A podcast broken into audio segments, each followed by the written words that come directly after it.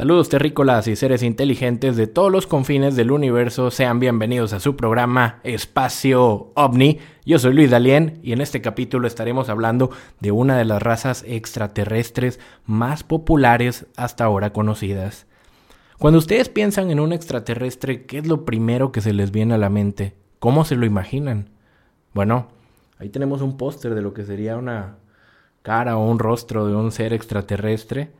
Y es que gracias a la cultura popular, al cine, a la televisión y a muchos productos que gracias a la mercadotecnia hoy tenemos, nos plasman la imagen de esos enanitos flaquitos, cabezones, con ojos profundos y negros y con una piel con una tonalidad muy pálida, con un color similar al gris, lo cual, pues bueno, es la característica por la cual se les llama o se les conoce como los grises. Son ellos de los que estaremos hablando hoy. En este capítulo vamos a explorar todo lo que hay detrás de esta popular raza extraterrestre, desde cuándo se describen contactos con estos seres, cuáles son sus principales características, de dónde vienen, en qué viajan, cuáles serían sus intenciones. Así que bueno, aquí les dejo una imagen de lo que sería un gris. Y sin más ni menos, nos arrancamos con este capítulo.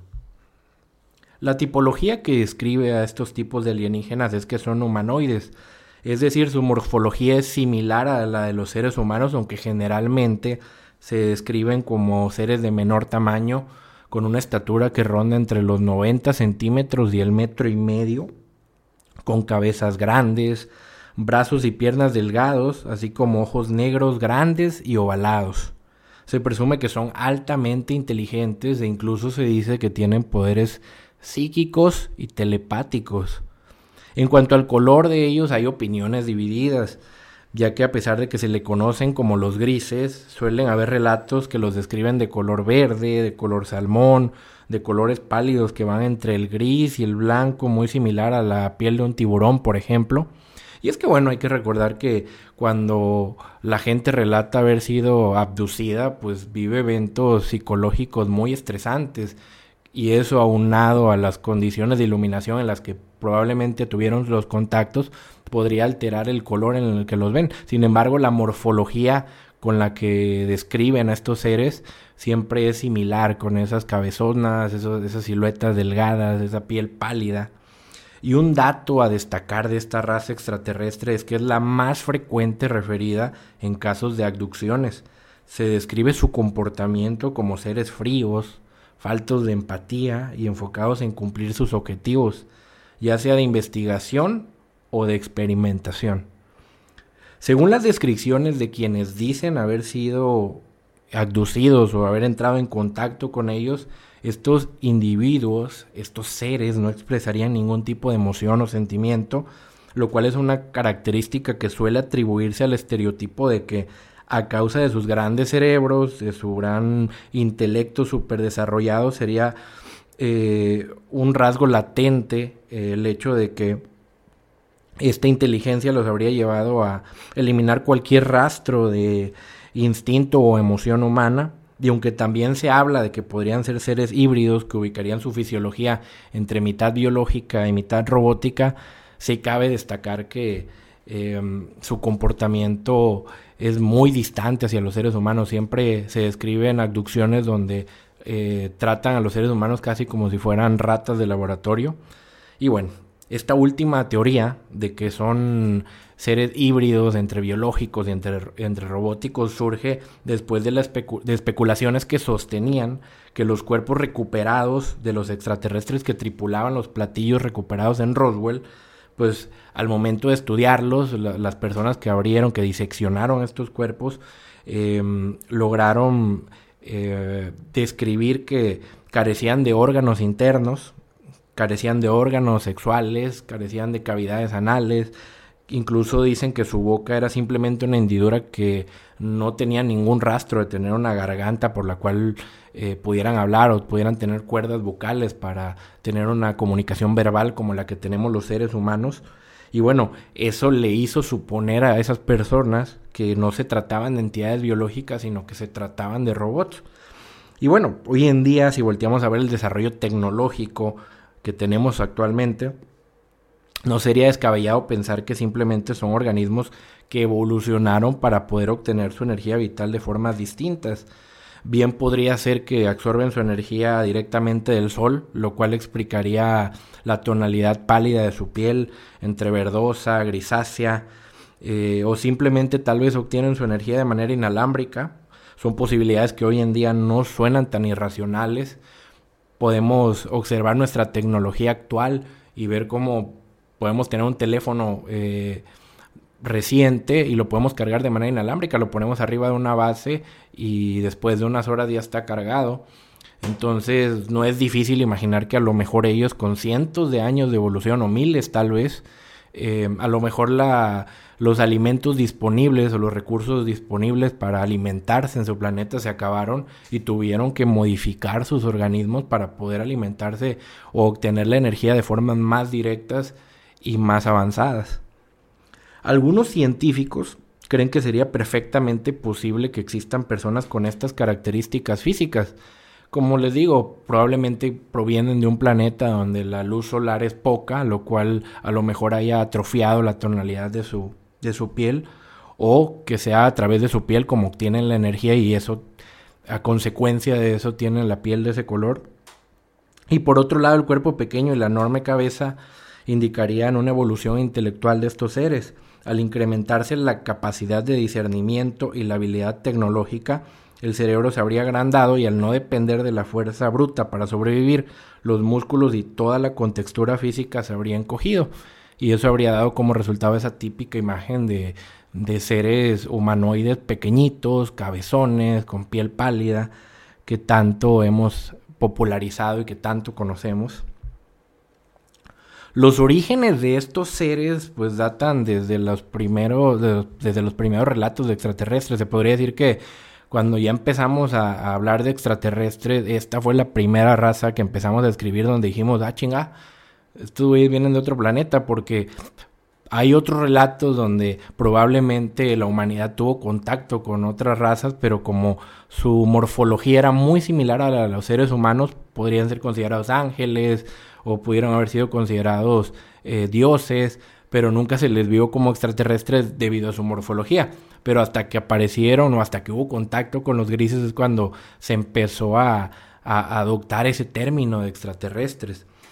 Dentro de los sucesos históricos que marcaron pauta de la existencia de estos seres, pues está el caso de Roswell en 1947, donde se, se presume que recuperaron cuerpos de los tripulantes de estos platillos y bueno, tenían estas características. del caso de Vilas Boas en 1957, aunque aquí lo único que varía con, con esta raza de los grises es que él describía una morfología similar a la que les comento, pero él eh, en su relato él afirma que estos seres medían alrededor de dos metros. Tal vez se trataba de una raza similar a la de los grises o, simplemente en su estrés psicológico él los vio más grandes de lo que eran.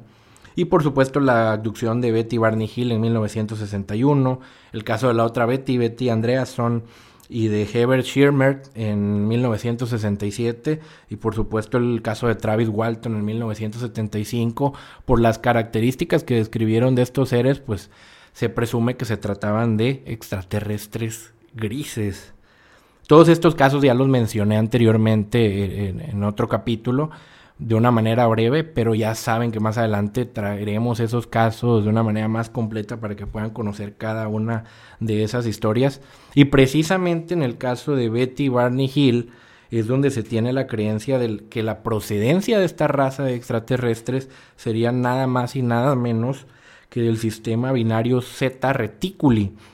Este sistema se encuentra en una constelación austral aproximadamente a 39.5 años luz de la Tierra, es decir, si nosotros ya tuviéramos la tecnología y la capacidad de, de, viajar a la velocidad de la luz, pues nos tomaría casi 40 años en llegar hasta la constelación de donde se presume podría estar ubicado su planeta.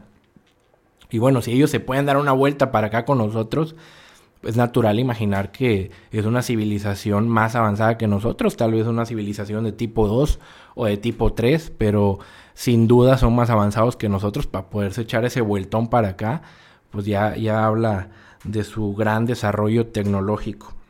Otra apología que se le atribuye a los grises son los platillos voladores. Bueno, hoy en día se tienen identificados distintos tipos de ovnis o presuntos vehículos extraterrestres dirigidos, como ya les he recalcado en este programa. Y bueno, las formas más populares pues son eh, ovnis triangulares, piramidales, de cigarro, bolas de luz, pero sin duda los más populares cuando ustedes también piensan en un ovni, en un vehículo extraterrestre dirigido, pues se imagina nada más y nada menos que pues, un platillo. Los famosos platillos voladores. Y pues esta raza de los grises no solamente es la más popular, sino que también están vinculados a este tipo de vehículos. Así que estamos hablando de los rockstars de los extraterrestres. No solamente son los más populares, sino que también la, la típica eh, el típico platillo volador también está asociado a ellos y este sería su medio de, de transporte. Como hemos dicho anteriormente, una característica casi siempre atribuida al modus operandi, al modus operandi, perdón, de los grises son las abducciones y estas abducciones presentan patrones.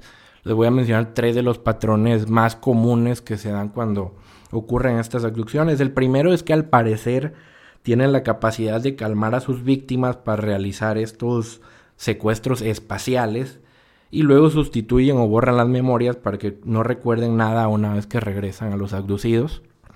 El otro patrón es que muchos de los abducidos conservan marcas en sus cuerpos, ya sea cicatrices, huellas de incisiones, em, objetos metálicos dentro de la piel y mujeres han relatado haber quedado con problemas ginecológicos o quistes después de haber sido abducidas. En el caso de Barney Hill dejaron unas marcas en sus genitales que aparecieron tiempo después de que los regresaron. Y el tercer patrón que ocurre casi en el 99.9% de los relatos es que los abducidos describen escenas traumatizantes de experimentación. Casi todos los abducidos cuando logran recordar qué fue lo que les pasó, eh, se eh, reviven escenas traumantes donde los tienen arriba de una cama y estos seres se encuentran experimentando con ellos, ya sea abriéndote, este, inyectando cosas, etcétera, etcétera, etcétera. Así que bueno, ya sabemos que si se te llega a aparecer uno de estos cuates, no es nada más para platicar contigo, probablemente pues quieran hacer más cosillas, así que cuidado, eh. Existen varias hipótesis respecto a los intereses que tendría esta raza para hacer esas abducciones.